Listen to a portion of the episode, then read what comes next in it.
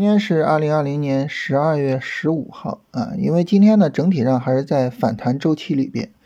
所以呢，呃，今天这个市场呢就走了一个触底回升的走势啊。今天上午的这个下跌过程啊，就是我们昨天所说的，就是呃有下跌呢，就是反弹过程中的回调啊，都可以买这么一种情况啊。所以呃从交易处理上呢，就可以今天上午去买一些股票啊，这样的话呢。下午如果说个股强一些的话，其实它有可能直接帮助我们去脱离成本区啊，就直接就让我们觉得很安全了。呃，整体现在这个行情啊，我们还是定性为是一个反弹啊，因为从三四六五以来的这个下跌力度有些过大了啊，而且呢破了三三四零啊，所以这种情况下呢，我们会比较担心市场重回三千二的可能性啊，所以整体上定性为是一个反弹。但是反弹呢，它也是有大有小啊，甚至呢，这个反弹也不排除就继续走一个上涨的延续，是吧？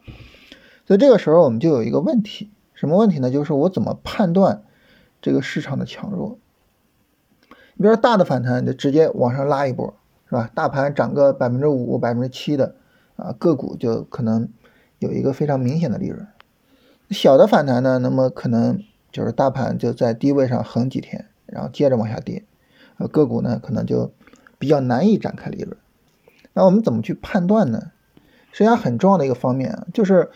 当我们去买的时候啊，我们是看下跌啊，是看下跌的这个情况。如果说下跌啊跌不动，跌的不厉害，那么我就可以去买。你像今天上午这个下跌呢，它很明显它都没有能够比较有效的去突破昨天下午两点的这个低点，是吧？啊，你去看低周期的走势，你发现它整体上就是一个这个高位横盘，啊，看着很吓人啊，但实际上就是一个高位横盘。那这种情况下呢，实际上就不用太去担心它，啊，所以下跌的时候呢，看下跌的力度，但反过来呢，上涨的时候我看什么呀？很明显，就上涨的时候呢，我就去看上涨的力度，看它能不能够有效的向上突破。啊，如果说呢，市场能够。呃，比较有效的、比较大力度的，尤其是放量的向上突破，那这个时候呢，就会是大的反弹，甚至是重回上涨的轨道啊。当然反过来，那如果说市场涨不动啊，没有办法有效的向上突破，那这个时候呢，我们心里边就要有一个数，哎，就这个行情可能有点问题。那我们突破是指的突破什么地方呢？我们看这个走势啊。总体上呢，从三四六五跌下来，看两根阴线，一根阳线的反弹，然后三根阴线，然后一根阳线的反弹，一根阴线背离见底，是吧？那这个时候呢，上周四的这一根阳线啊，它就会比较重要一些啊，它就会比较重要一些。然后呢，就是上周四和上周五啊，这个反弹过程中的这个高点就变得比较重要。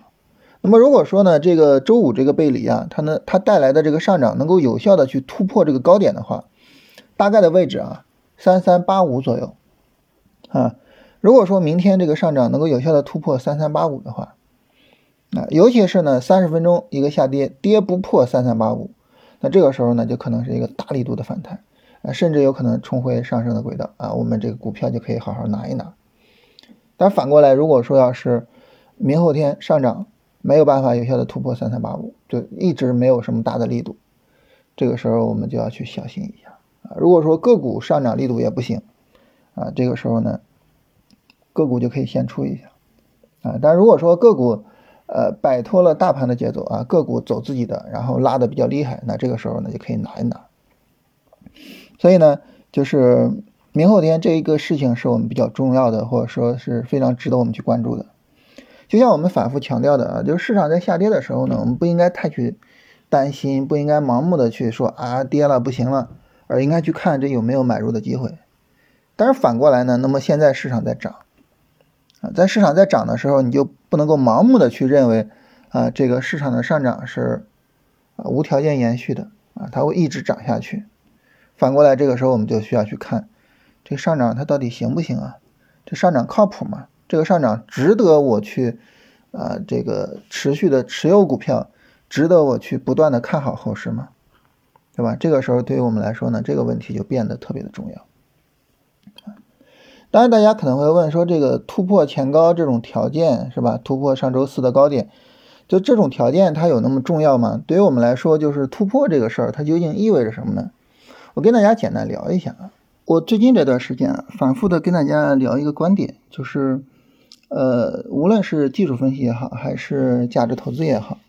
啊，就是我们的这个交易方法，它应该符合我们，呃，朴素的就对市场的观察，或者是朴素的，呃，对交易的认知，啊，那么突破这个事情呢，实际上就是这样子，就传说啊，我不知道真假，传说呢，就是当时呢，这个。查尔斯道啊，也就是技术分析的创始人，他当时呢去看大海的时候，啊，看到这个一层一层的这个波浪，结果他就发现呢，就是在涨潮的时候，啊，这个海浪呢，它尽管是哎有进有退，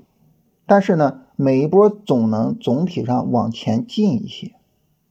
但是反过来呢，在退潮的时候呢。啊，尽管海浪呢也是有进有退，但是总体上呢它会往后退一下，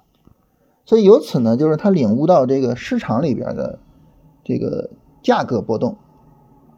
什么叫做上涨呢？上涨的意思呢就是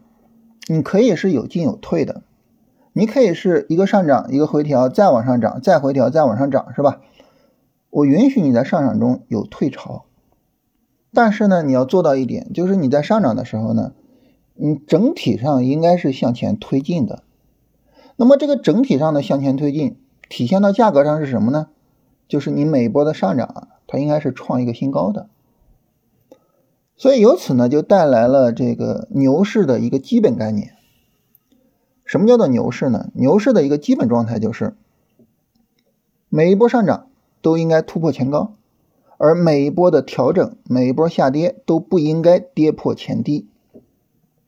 这种走势，我们就认为它是一个上涨走势，也就是所谓牛市。那当然，反过来熊市或者说下跌的走势呢，就是每一波下跌都应该跌破前低啊，每一个上涨都不应该向上突破前高啊。据说这是呃这个查尔斯道在看海浪的时候领悟到的啊。也有人说呢，这个不是查尔斯道是这样啊，是艾略特啊，就是写波浪理论的那个艾略特，他是通过这个观察波浪。产生了这么一种领悟啊，然后由此呢，把它理论的名字也起名叫做波浪理论啊。这个东西咱不较真儿啊，但是呢，就是呃，我们生活中很多的事情，或者说我们对于市场的朴素的观察，其实就这样。你凭什么说你是上涨的呢？那就是你不断的去创新高。那你为什么说你下跌呢？就是你不断的在创新低。你可能有起有伏，就跟我们冬天的这个天气似的哈。天气它也会有回暖，是吧？但是呢，回暖过了啊，寒流一来，每一次降温都会把温度打到一个新低，这就叫冬天，是吧？这就是气温不断的越来越冷的啊这么一种现象。所以对于我们来说呢，就是呃，我们之所以比较重视突破，原因就在于这儿，就是你向上的突破，它是一个比较基本的一个比较基础的。能够告诉我们市场在上涨的这么一个条件，而你向下的突破呢，就是反过来啊，它是一个比较基础的、比较基本的告诉我们上涨结束了啊，或者是下跌在延续的这么一个条件啊，所以我们非常重视突破啊，把它视为是一个基础性的一个市场判断条件和交易条件。在这里呢，不得不提到另外一个人，就是利弗莫尔啊，利弗莫尔呢，他是就是实战派。做总结的这个创始人啊，技术分析这方面。那么利弗莫尔的交易方法呢，他称之为叫做关键点的一个方法。那么当市场向上突破他所认为的关键点的时候，他就会去做买入。那这个关键点是什么呢？我还是那句话，就是你朴素的，就是在去看市场的时候得出来的，就是说，哎，这是一个重要的高点，好，这就是关键点。因为这是一个重要的高点，所以呢，如果市场是下跌的，那么这个高点是不应该被突破的。而一旦它被突破了，就说明什么呢？就说明市场已经不是在下跌了，已经在上涨了。所以这个地方我就可以买入。那么，因为道氏理论呢是用突破作为基础的啊，所以道氏理论它一直被人们就觉得说啊，这个东西太滞后了啊，突破这东西太滞后了，或者是什么就是一直是有这样的一个一个一个怎么说呢，就是一个批评吧。在这里呢，我跟大家聊一聊，就是关于之后这个事情啊，因为我我们对于突破这个条件啊，总是有这样的一种观念啊。关于之后这个事情呢，我们从两个角度来说。第一个角度呢，就是有一些事情的判断，有一些条件的判断，它就应该是滞后的，它就不应该太快。什么条件呢？什么事情呢？啊，比较重要的就是关于趋势的判断。你看茅台的走势，它也动不动的有一个百分之几十的回调，是吧？所以，那你能说这个茅台它跌了百分之几十，它这个趋势已经转为下跌了吗？并不是。它并没有突破之前的非常重要的那个低点，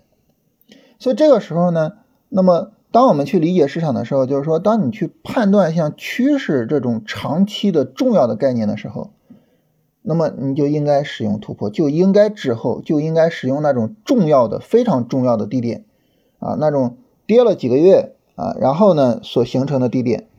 啊，不跌破这样的低点，它至少趋势是没有问题的。啊，趋势没有问题，我再说其他的。所以对于我们来说呢，就是不是所有的事情啊，你都是说第一时间判断是最好的，都是说你敏捷是最好的，不是的。有些事情呢，它其实是你越慢越好的，你越慢你越稳定啊，你越不容易就是一会儿这样一会儿那样，然后导致市场就左边打你一下，右边再打你一下。是吧？就非常难受，尤其是做期货的人对这个事情可能比较有感触啊，因为做期货呢，它既可以做多，也可以做空，所以就导致一个什么问题呢？就是很多人可能，哎，今天上午还在做着多呢，啊，下午一看下跌了，做个空吧，结果呢，下跌见底，开始涨了，做多做多亏，做空做空亏，是吧？啊，所以呢，就是有些事情它就需要你慢，它不需要你快，这种事情。啊，所以这个时候呢，突破在这方面呢，它就具有着一个非常重要的意义。那第二个呢，就是如果说在进场这个方面，进场这个方面呢，我们觉得那这个时候慢就不行了，是吧？啊，那这没问题啊。你比如说你一个日线调整，你突破日线高点才进，你会发现它往往涨不了多少，就就基本上就见顶了，然后又开始一个日线调整，那这个时候你就特别难受，是吧？所以呢，那这个如果说我还要使用突破。我还要去解决这个滞后的问题，怎么办呢？很简单的，就是去降周期。啊，大家在龙回头战法里边，我们关于使用低周期高效的进场那一期，啊，就跟大家呃聊这个使用低周期去优化突破的这个交易方法。啊，你比如说我一个日线调整，那好，三十分钟突破，那是不是比日线突破要快一些啊？五分钟突破，它是不是更早啊？所以，那这个时候呢，我们就可以采用低周期突破呢，来优化一下我们的进场位置，让我们的这个突破位置更低一些啊，我们做交易的这个可靠性、稳定性也能更强一些啊。当然，在这儿我们要强调一下，就是越低的周期呢，呃，它越快，但是呢，信号也越多，就导致呢假信号特别多。这种情况下呢，就是需要我们这个在做这个降周期的时候要注意两个事情。第一个呢，就是。呃，只有高周期去判断说这个行情基本上见底了，才会使用低周期的突破啊。你比如说我使用五分钟突破的时候，这个时候我需要三十分钟同时告诉我市场见底了不能直接用五分钟突破。第二个呢，就是当我去使用五分钟突破的时候，我应该知道，因为它可能会是一个，比如说这个假突破又跌回来这个情况，我需要对这个事儿呢做一个应对。这个应对呢是两个角度，第一个呢就是它如果跌回来破位了，我该止损先止损，然后呢你再向上突破我再进，你不能因为一个五分钟的假突破就这个日线机会我不要了，对吧？那第二个呢就是说那我把止损放大一些啊，你五分钟向下破位我先不着急止损啊，总之呢就是你要知道，就是当你降周期的时候，当你去敏捷的时候，你去追求敏捷的时候，你是有可能会出现这种错误的。啊，所以要对这个去有一个应对方案啊。对于我自己来说呢，我一般采用第二个应对方案，就是我会把止损稍微的放大一点点啊，不会说五分钟破位马上就止损啊。所以这是总体上跟大家聊一下，就是呃，对于突破这种交易方法，它是怎么来的？它为什么具有重要的意义？啊，以及呢，我们在使用的时候是怎么样去使用它？然后聊完这个呢，跟大家聊一聊，就是昨天大家的问题啊。呃，有朋友问说，医药板块整体上是算龙回头还是超跌反弹啊？这个事儿我们之前聊过啊，就是当时呢，这个医药刚刚从底部开始反弹的时候啊，我们当时说呢，呃，就当时有一期节目就是关于后市的两种演绎方式啊。我们当时就跟大家说一个比较重要的，就是去看医药它会走成龙回头，还是会走成。就超跌反弹，然后接着跌。就目前的走势来说啊，它走成龙回头的概率是比较大的啊。我们目前也持有一些医药的一些股票，就是一些股票有比较强的拉升之后，回调也比较小，然后可以买进去。啊，有朋友问说，这个你股票和期货的仓位比例是多少？这种事情，呃，以及比如说，老师你的止损一般是多大？老师，你使用 MACD、使用 KDJ 或使用诸如其类的这个这个这个指标吗？或者是啊，就是就是类似的这样的问题啊。这个我我我不知道大家是出于什么目的来问的啊，就是是想参考还是想什么？但是我想跟大家说，就是这种数字一般没有什么参考价值啊，因为每个人的这个比例呢都是根据自己的情况来的啊，所以呢没有太多的参考价值。这是首先我要跟大家说的。呃，其次呢。就我个人来说呢，我是在股票上的这个比例比较大啊，而在期货上呢相对小一些。为什么股票上比较大呢？其实并不是因为我觉得我的股票水平比期货水平更高啊，实际上呢就是我觉得我在期货上的独到之处，说实话比期货更多一些，就是我也更擅长期这个呃啊我在期货上的独到之处比股票更多一些。啊，然后我也更擅长期货一些。嗯，之所以如此呢，其实一个很重要的方面就是期货呢，它是一个保证金的一个一个东西。那么因为它是一个保证金的东西，所以这个时候呢，你比如说，可能我我期货，比如说我拿三百万的期货跟七百万的这个股票去比，啊，有可能最终呢，这个期货的收益并不比股票的低，啊，因为它是有杠杆的嘛，你三百万可以是当三千万去用的。啊所以这个时候呢，就是期货上的仓位呢会更小一些，然后股票上呢更大一些，啊，这是第一个原因，就是杠杆。第二个原因是什么呢？就是我做期货呢，嗯，级别没有太高而在股票上呢会有一些波段的持仓。这种波段的持仓，因为你几个月不动，几个月不动，你又去做别的，那就需要有额外的仓位，就导致呢，就是股票上的资金就比较多一些，啊，所以这是两个原因。但大家呢可能会有自己的原因，就导致说你的配置可能跟我是不一样的，啊，比如说呢，你可能更喜欢期货，你专职做交易的情况下，期货 T 加零的会更能够去让你觉得很充实，或者说每天都有事儿干，然后你期货上比重比较大，啊，也有可能呢，你就觉得期货这个东西哇风险太高了，我我我只做股票，啊，期货我完全不做，是吧？就是其实这种事情都是看自己的。我我我真的是觉得，就是诸如此类的这种非常非常细节的东西，嗯，就参考别人的东西意义不大，就是找到适合自己的方式是最重要的。然后有朋友问说，这个买点是个什么意思？买点的意思，我们跟大家聊这个第一阶段、第二阶段、第三阶段都聊得很清楚啊。买点的意思呢，它最早的这个出现买点是什么呢？就是一波下跌，啊，已经没有办法再加速。啊，甚至没办法保持原来的速度了，它可能会是一个底背离，或者是没有办法再破前低，走成一个底部抬升啊，这是第一种买点。第二种买点呢，就是呃一个反弹向上突破之前的压力线啊，然后再往下跌不创前低，呃就是不破前低。第三个买点呢，就是向上反弹突破前高，然后回调呢不破前低啊，就这三种买点。啊，我一说这个三十分钟上有买点啊，意思就是这三种之一啊，而最多的就是第一种啊，就是一个下跌不破前低，或者是破了前低，但是呢有底背离啊，就是一般我说买点，默认的就是第一种。嗯，有朋友问说这个热门板块涨得好，但是呢怕自己上不了车，先进一部分仓位行不行？这个是可以的哈。就是我我我做技术分析做的时间比较长一些啊，做做价值投资实际上比较短，从一八年开始做，然后中间还停了一段时间。那么我做技术分析做了这么多年，我我对技术分析一个最大的感触是什么呢？就是我觉得技术分析在一件事情上它跑偏了，或者说是非常多的技术分析者都有这个问题，就是过度追求准确的交易、精准的交易。啊，就是我我必须要在某一个点进场，进场了之后呢，我必须要设某一个点上去止损，这个点是不能破的，破了我就必须要出。我要在某一个点去出场，那么因为你的首先你的所有的操作都是在一个点上去做的，你的压力会比较大啊，这样呢就导致可能很多的技术分析者比较焦虑啊。第二个呢就是你说这个点它真的有什么意义吗？是吧？就像我刚才说的，就五分钟向上突破，然后是一个假突破，再往下跌破了五分钟低点，你就必须得止损吗？甚至于你就因此这个日线机会你都不要了吗？不可能的，对不对？